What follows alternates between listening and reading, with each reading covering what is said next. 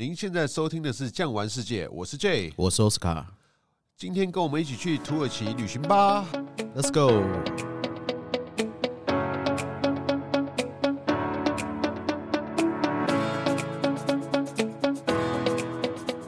OK，我们录到算是土耳其的第三集了，下集啊。对，今天啊要来跟大家稍微再聊一些比较不一样的啦。我们上一集呀、啊、聊到的是我们的行程到了。帕木卡累棉保的区块，其实我们可以这样子说啦。之前如果是以第二集来讲的话，比较 focus on 自然景观。是是是。那我们现在就要开始上一点小小历史课了，比较人为一些喽。对，没有错。就像是我们从帕木卡累之后要到库萨达西嘛。库萨达西呢，它其实普文发音的话不是叫库萨达西，它叫做库西阿达瑟。它什么意思？鸟岛，非常多鸟的一个地方。那在鸟岛的北边是什么呢？一个非常重要的一个罗马古城啊，埃菲索斯。对，艾菲索斯。如果以圣经来说的话，呃，我们有基督信仰的贵宾，大概都知道以弗所。哦，以弗所。对，就是以弗所，艾菲索斯。那在以弗所里面呢，我们可以看得到非常重要的罗马古城，它所留下的遗迹。还记得我们在以弗所大概会走路走多久的一个时间吗？大概也要一个半小时哦。对，没有错。我觉得两个小时可能会比较轻松。那在这里面呢，你可以看得到，它是一个希腊与罗马式的混合城市。它是从希腊时期就有的一个城市，罗马强盛的把它占领下来，开始慢慢的往上爬。那 J，你知道以弗所原来是做什么生意的一个城市吗？它应该是靠近海边，对，做贸易，并且把一些物产资源。运送出去，其实这里来讲啊，它跟我们罗马帝国很有相关，包括啊，传说我们埃及艳后是不是？对，那妹妹曾经被带到这边来，好像最后被囚杀在这里，没有错。那以弗所这边呢，刚刚有讲到海上贸易，跟罗马做生意，它其实相当残忍。什么生意你知道吗？人口贩子，人口运送，卖人啊！以前人不是命啊，人不当人了，当成一个货品来卖。是，那在这边呢，我们在以弗所呢，除了看得到所谓的这阿勾拉，也就是卖奴隶的一个地方以外，各式各样的柱头，其实还有两个重点，应该是说三个重点。第一个重点是什么呢？我们会看到一个全世界可以算是最古老的一个图书馆，但只剩下门面了，塞尔苏斯图书馆。是，另外一个是什么呢？这个广大的一个算是半圆形剧场，没有错。其实还有另外一个小地方，很值得大家看。还记得罗马厕所吗？哦，小小转弯处有个小厕所，在这边可以跟大家简短的一个报告一下，在古代的时候啊，不是每家每户都有厕所，是所谓的公共厕所。对，然后其实以前的生活环境很差，以前没有每家每户都有厕所，他们上完厕所了以后呢，那些秽物就是直接往街上泼。是在有钱人的地方，他们当然没办法这样过生活，所以他们要去公厕。但是其实去公厕除了上厕所以外，还有一个很重要的一个点，收集情报。资讯交流、聊天，对对对对，进去是要付钱的嘛。但是那个大理石的座位很冰嘛，还记得还要叫奴隶去帮他温暖好了，他们主人才进去。好，那我们这库西亚大社，也就是以弗所这边走完了以后呢，这边我们就要来到一个很特别的一个小岛。这个小岛的名字叫什么呢？J，希尔斯岛。对，希尔斯岛。希尔斯岛呢，它就可以见证了一战之后土耳其的一个困境。等于是被列强算是托管了，瓜分。对，而且刚刚有跟你们讲过，在整个爱琴海上面那么多岛，没有一个岛是属于土耳其的。哇，包含希尔斯岛也不是哦。所以如果到达希尔斯岛的时候，大家护照要准备好，我们要进欧盟，还会盖一个希腊的章子，那个章子会很有趣。怎么说很有趣的？我们一般到欧盟哦。都是坐飞机 landing 嘛，对不对？是，所以在你的章子上面，大部分是盖一个飞机的样子。这一次你的章子会盖上面是一艘船。Oh, OK，啊，你在克罗埃西亚那边印澳的话，会盖一个车子。所以其实这个很好玩哦，可以看一下车关或者是船关啦。那我们来到了这个希尔斯岛，所以你知道我们主要要看什么东西吗？他们是要去看所谓的古代的一些建筑物啦。这个小城镇啦，这些小镇啊，有一些像是拜占庭，对，没错，罗马的一些建筑物在这里。其实我说真的哈，我觉得希尔斯岛它拜占庭的文化东西留的很多。是拜占庭呢，它其实也是算是西方跟东方融合式的一种文化。那我个人觉得啦，这当然是不是绝对哈，这是我个人觉得。我觉得拜占庭的一个建筑是整个西方文化里面，当然不要讲到后面的一些大师出现，艺术成分最高的一个部分，是尤其他马赛克的拼贴啦，是是是，像我们回到这个首都伊斯坦堡看到的，像是蓝色清真寺也好，都有非常多那种拜占庭式的雄伟壮观，你可以看到他们真的是横跨欧亚非一个帝国，当时一个实际上的存在。他们呢汇集了很多这个工匠艺术，当时的结晶，所谓的拜占庭的文化跟艺术建筑，这是还蛮值得啊，在欧亚地区旅游的时候能够眼见为实。还有一个点，你可以感觉到他们的富庶，是你如果没有钱的话，不会搞这些这么漂亮艺术的东西，先吃饱。国势的强盛啊，由此可见。对，那我们这个希尔斯岛呢，我们是坐船去，坐船回之后呢，我们会再进到土耳其。然后呢，我们会在一个算是全土耳其啊最非选的一个城市伊兹密尔。伊兹密尔，我们说全土耳其的美女都在伊兹密尔。那伊兹密尔其实是相对整个土耳其来说比较欧化的一个城市，比较靠海边。对，阿拉美是比较欧化的。那其实伊兹密尔这边的人哦，你会发现一件事情：真正去做礼拜的人不多，比较现代一些，也不是比较现代，比较开放。那我们就会从这个伊兹密尔这边呢，就会搭一段。这个内陆航班相当舒服哈，我们搭到哪里呢？就是伊斯坦堡。这样，现在的土耳其首都是伊斯坦堡吗？算是在安卡拉，没有错。伊斯坦堡它是最大的一个政治、经济、教育、宗教、军事。我们可以这样子说啦，安卡拉它是政治上的首都，但是伊斯坦堡是其他我刚刚所有讲的含括在一起的最主要的重要的城市。那这样，我们来到了这个伊斯坦堡了以后，我们主要会看哪些东西？刚刚先前也跟大家提到到了圣索菲亚，还有索菲亚，还有蓝色清真寺啦，还有像是在罗马留下来这个 Hippodrome 赛马场，罗马赛马场那椭圆形的那个，是这些等等的。当然还有一个蛮具有特色的大巴萨 Grand Bazaar，就是大市集。对，Grand Bazaar。那除了这 Grand Bazaar 以外呢，这还漏了两个地方。一个呢叫托普卡珀，他这边是写托普卡皮亚。托普卡珀是什么意思？大炮皇宫。为什么他在大炮皇宫？他就建在这个有一个湾叫金角湾。那以前呢，鄂图曼刚来到这边的时候呢，这个梅尔美特来了以后，他就说这个城在人在，城亡人亡。所以在最重要的战略位置呢，这边建他的皇宫。同样在后面往金角湾的方向呢，建了好几门的大炮，是，所以叫做大炮皇宫。另外呢，我觉得有一个。相当浪漫，这个行程我们要去怎么样做什么呢？博斯普鲁斯海峡的游船可以看到整个欧亚的交界处。没错，这个博斯普鲁斯呢，可以算是也是一个希腊神话。这个宙斯嘛，信号鱼色，这个下凡了，跟一个这个女孩子好了嘛，好了以后希腊发飙了，然后呢就要来杀他。那这个时候呢，宙斯就把这女孩子变成一头白牛，就是让希腊找不到。但希腊哪那么简单？所以呢，希腊就变出了很多的牛饮啊，来吸他的血。啊，这个时候呢，白牛就快要死掉了。这个时候，宙斯呢，用他的这个闪电啊，往这个博斯普鲁斯海峡这边一劈，终于把欧亚大陆给劈劈开了。劈开了以后呢，产生了博斯普鲁斯海峡。所以，博斯普鲁斯觉得有没有好像因为有牛这个字的感觉？牛穿越的地方。对，所以呢，这个牛就是把它穿越了。那这个博斯普鲁斯海峡呢，同样。也是很重要的一个，算是水域的交界点，它连接了马拉马拉海还有黑海，黑海国际海域。对，所以这边看到很多货轮，可能都是一些俄罗斯籍的啦，他们要运送一些物资过去的，没错，等等的。所以现在来讲，这个乌俄战争也看到了，俄控于整个黑海，伊斯坦堡也有很重要的战略地位。不过他们哦，之前签过一个条约叫洛桑条约，洛桑条约呢，其实里面就有很经典的一个点，就是说。不准啊！土耳其片面的封锁这个海域，这边是应该是七国共管的，对，应该算是一个开放的国际海域，没错。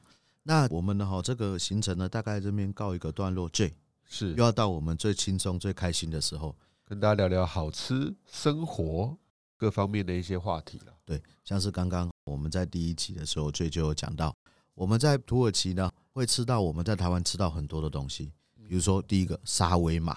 其实他们不叫沙威玛嘛，他们叫多纳 K 巴 K 巴。其实各位亲爱的听众，你们只要听到 K 巴，就是烤肉的意思啊，就是烤肉啦。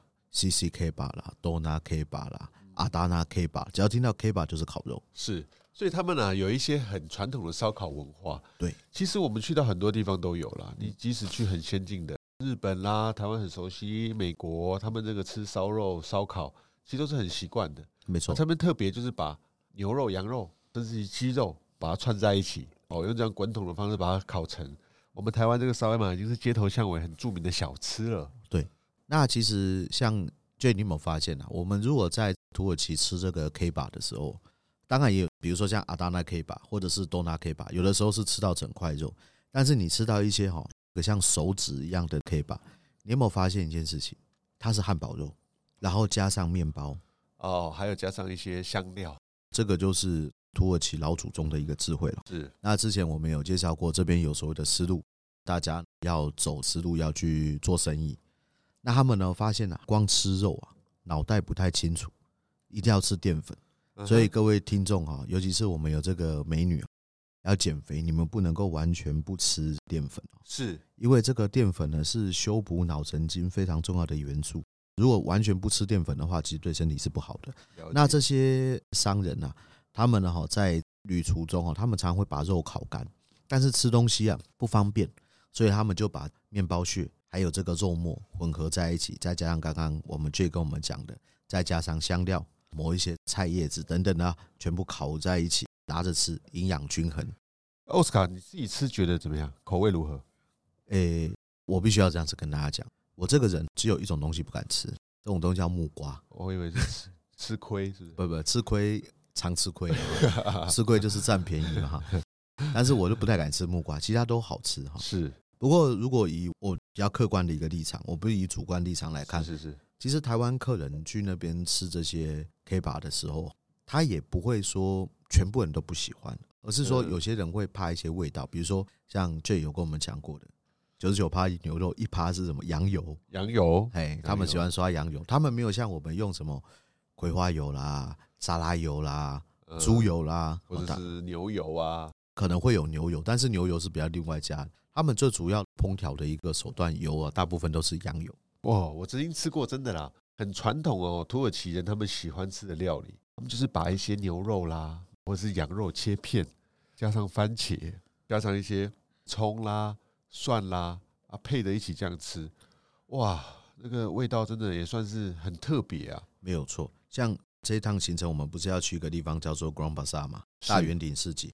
我就在大圆顶市集外面那个小吃那边，跟当地的导游，那个导游叫美术，然后我很喜欢他，长得很高，大概快一百九十公分，是，但是他留大胡子，所以长得有点像耶稣啊，你知道吗？大家都叫他耶稣哈，然后我很喜欢他，然后他就带我去吃了一个小吃，这个小吃是什么呢？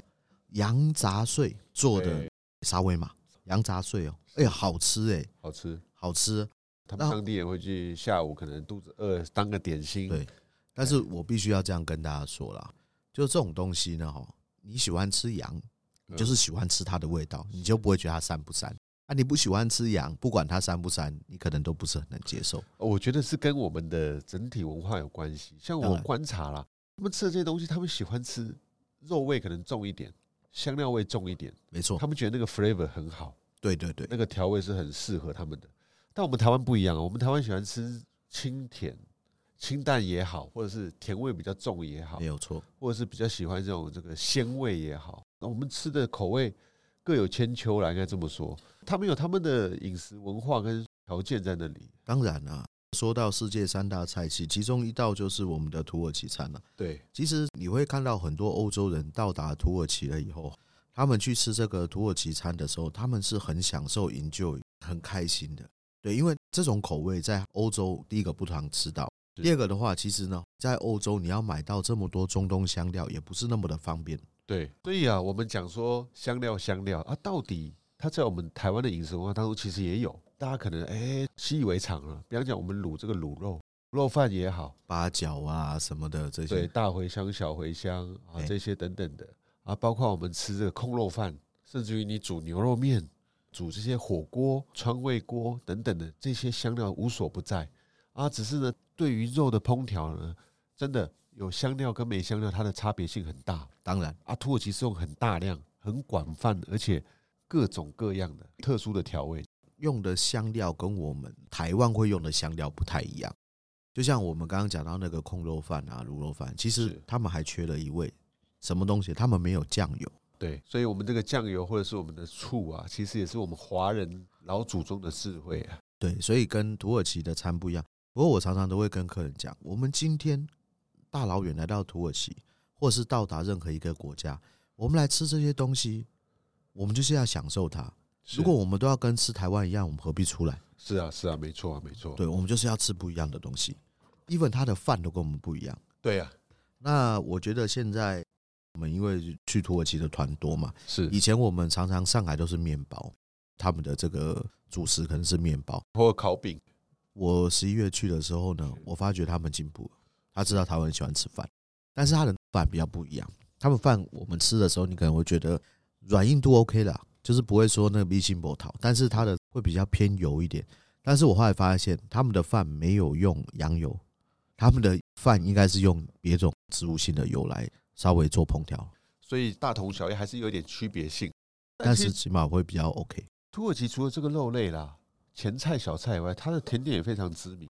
它的甜点，比方讲，它这边本来就是我们讲的那个叫做坚果类的产地，比方讲核桃啦、杏仁、杏仁、杏仁、pistachio，对，还有叫做开心果啊，对，还有所谓的夏威夷豆啦，这些。琳琅满目、五花八门，全部都是土耳其他们自己有在生产的。而且现在到土耳其呢，哈，一定要买一种特殊的糖果来吃。是是是，这叫罗库嘛，土耳其软糖。其实真正好的糖，哈，我们可以这样子想象一下，大家应该在台湾都有吃过新港怡吧？就是这个新港怡呢，加上了刚刚我们 J 跟我们介绍过的这些坚果，是那最合的应该是加上开心果。但是这个罗库有贵的，有便宜的，有的糖衣是全蜂蜜做的，它有的是精致糖浆做的，是吃起来啊口感真的差很多。当然是蜂蜜的会比较 OK。要嗜甜的朋友，或者是喜欢喝杯土耳其咖啡，配个甜点点心，其实土耳其也算是在这方面来讲啊，蛮有代表性的。整个欧洲地区西部啊，跟东部呢，饮食条件跟文化相当的不同。在我们东部的欧洲地区，你看希腊、巴干半岛、土耳其、北非，他们就有这样子甜点的文化跟整个特色在。像刚刚 J 哈讲到了这么多的坚果类，我忘记介绍一个台湾很贵，但是我们都喜欢吃的无花果 Figs。它这个无花果，我还真的有在土耳其，还有跟在克罗埃西亚。我吃过新鲜的无花果，有有有，他们产季的时候路边都会有一些。哦，那个真的很好吃哎，对，很香，它有一个特别的一个风味在。对，但是因为带回台湾不可能带新鲜的嘛，是是，所以它就会有这个无花果干。那无花果干他们比较高级，还记不记得无花果把它剖开，里面加上核桃？我个人是蛮喜欢吃的啦。对，就是有点像是我们台湾传统，你说那个果肉的味道，好像干燥的红枣那样子。水果的甜味自然保存在那其中，而且因为它是比较天然。土耳其它虽然不在欧盟，但是它是欧盟观察过，所以它有很多的食品的认证，必须要是欧盟等级的。没错，没错。所以你买的果干，它没有办法放非常久，差不多都是制造以后六个月内，你必须要把它使用完毕。那除此之外呢？除了果干呐这些东西以外，对，我们在土耳其啊，应该还要再买另外一个制品——橄榄。哦，还有这个 Oliver，对，因为它是算是地中海型气候。其实哦，西班牙会有欧债，跟土耳其都有关系。为什么？西班牙的人均啊是土耳其的两倍，是。所以呢，请这些农民来采橄榄，西班牙人工的钱啊是土耳其的两倍。那所以呢，土耳其这边的橄榄自然就会比较便宜啊。所以这些橄榄制品，比如说橄榄油、橄榄油护手霜等等的这些东西呢。土耳其呢，相对是比较便宜的，没错。还有，我最近十一月去的时候，我发现土耳其有一些新产品，我觉得有一种蛮不错的，这个是叫做 pomegranate，pomegranate 叫做石榴，石榴做成的护手霜，它有石榴的香气，擦在手指上面，有时候你太干燥，那手指头会有点爆皮，有没有？对，擦上去一擦就好。而且呢，有些人会觉得橄榄有一个味道，但是。我觉得 pomegranate 就石榴的这个味道呢，大家接受度比较高。对，除此之外啊，他们在中部地区呢，一些天气气候比较适合，他们还种植一些玫瑰。对，玫瑰他们也提炼出玫瑰精油啦，那个很适合，比方讲到我们的护发油也好，身体酸痛时候做按摩也好，甚至于一般我们天气干燥保湿等等的效果都非常好。所以他们这边的精油或者是他们的这个农产品，作为护手、乳液、精油，算是欧洲来讲很重要的供应原料的国家。没错，像在土耳其啊，除了我们说的这农产品，还有另外一种农产品，就是他们的皮革，羊皮。尤其是养在比较土耳其西边的这个羊皮，他们的这个皮革轻薄暖，所以呢，土耳其的皮革呢，其实他们跟台湾有一点像，有很多产品，比如说美国的很多知名的一些球鞋，其实都是在台湾做的，到最后只是运到美国加一个 mark，就变成知名球鞋，然后大家来卖。没错，所以奥斯卡提到他们这个羊啊，在欧洲人就非常知名，比方讲我们讲的牛会想到意大利。意大利的皮革牛皮，土耳其因为农牧业国家，它的羊皮非常有名。没错，一个牛一个羊，算是整个欧洲。你说这么多名牌，我们举凡这些 L 牌啦、H 牌啦、G 牌啦等等的这些，可能呢都是用原料供应国产生出来的牛羊皮来去做制成。对，所以现在土耳其呢也开始慢慢的有一些自己的这个皮革品牌，还不是那么的一个风行。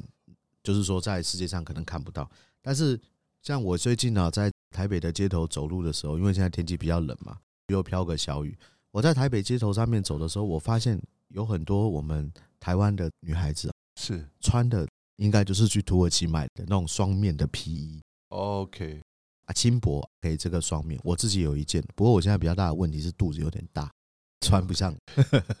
好，所以他们这些皮衣啊。说牛羊皮有什么不同？最主要是轻薄，还有其实还蛮时尚的，fashion 的。对，它会比一些欧洲国家，even 是比西班牙出的皮衣都来的时尚感。所以啊，我们常常讲说，哎，这些东西啊，我们看产地，产地。土耳其呢，刚刚欧斯卡介绍成衣，还有像是它的皮革，还可能供应给欧洲这些主要的大厂牌，作为一个原料的供应以外呢，他们在那边制作也是有。所以啊，在这边来说，我们就介绍土耳其非常多的一些吃吃喝喝、好看、好玩、好买的东西。其实我们还有一个东西没有讲到，是土耳其的地毯。OK，他们那种手工做出来，对，而且呢，在全中东啦，他们在编织地毯的时候都是单节，是那只有在土耳其编织是双节，而且也因为丝路的一个原因，我觉得土耳其。对蚕丝是有另外一种情怀的，他们最漂亮、最昂贵、最好的一个地毯都是手工蚕丝做的，用那个 silk 就是狮子。对，其实因为人的这个手工啊，一天啊，它的时间是有限的，而且你也有你的体力、你的眼力，是。所以有的时候我会跟客人说，你们如果真的买了一块地毯哦，你买的不是这个地毯蚕丝的价值，而是你是买了。织地毯，这个女孩子的一个青春，因为她的一个地毯可能要织一年两年，她才能够拿出来卖。那所以哈，她的这个地毯其实有很多的材质分类，有分丝的，有棉的，然后有羊毛的，是，然后也有蚕丝跟棉混纺，是，也有棉跟羊毛混纺。但是丝跟羊毛的粗度差太多，所以没办法混纺。对，所以总共会有五个等级的。OK，各式不一样，各种大小，你家里的摆设或是房间、营业场所，其实跟他们传统的宗教都有关系。其实我们称它为地毯，好像也不太公平，应该称它为挂毯。某些是挂毯，某些是地毯，因为很多人会说，哎，台湾好像相对比较潮湿啊，可以当摆设啦。对啦，我觉得你买一块，把它当一个艺术品挂挂在墙上，很有异国风情的。漂亮的，对啊，因为整个回地毯也是，我们台湾也最近流行嘛，手工去做那个有没有？用枪打进去的混棉纱地毯工坊，对对，那个也很流行啊，台湾也流行回来了。所以欧子刚刚也提到了，这个商品有价，纺织女工这些青春无价，没有错，而且真的很费眼睛啊。是对啊，我看一个女孩子如果真的这样子织的话，十年内她的眼睛可能就不行了，因为那个真的是太细太细了。是。对，所以这边也可以推荐大家土耳其好看好买的东西。对，而且它地毯是他们国家保护的，是这个算是非物质遗产，它这里是他们的 UNESCO 的保护的一个地方。其实土耳其还有非常非常非常多的东西可以讲哦。我们在录这节目之前呢，我就跟 Jay 讲啊，如果说要讲土耳其的话，八天都讲不完，因为它是一个真的文化、人种、历史太多元了哦。我相信去过的朋友啦，即使我自己亲朋好友去，也是印象深刻、终身难忘的一个地方。对，不过呢，我们时间有限，我很希望在未来，如果我跟 Jay 的团上，我可以看到各位亲爱的听众。等到有一天有朝一日我们有机会一起出去的时候呢，我相信我跟 Jay 可以给大家更多的资讯。对，我们再来跟各位团友们、听众们好好的切磋切磋。对，跟大家介绍更多好玩、好吃、好买的一些这个东西。那快乐的时光总是过得特别快啊。那我们呢，今天也进入了一个尾声。那一样，如果喜欢今天的内容，别忘了订阅，留下五星好评。感谢您的收听，我们下集见，拜拜，拜拜。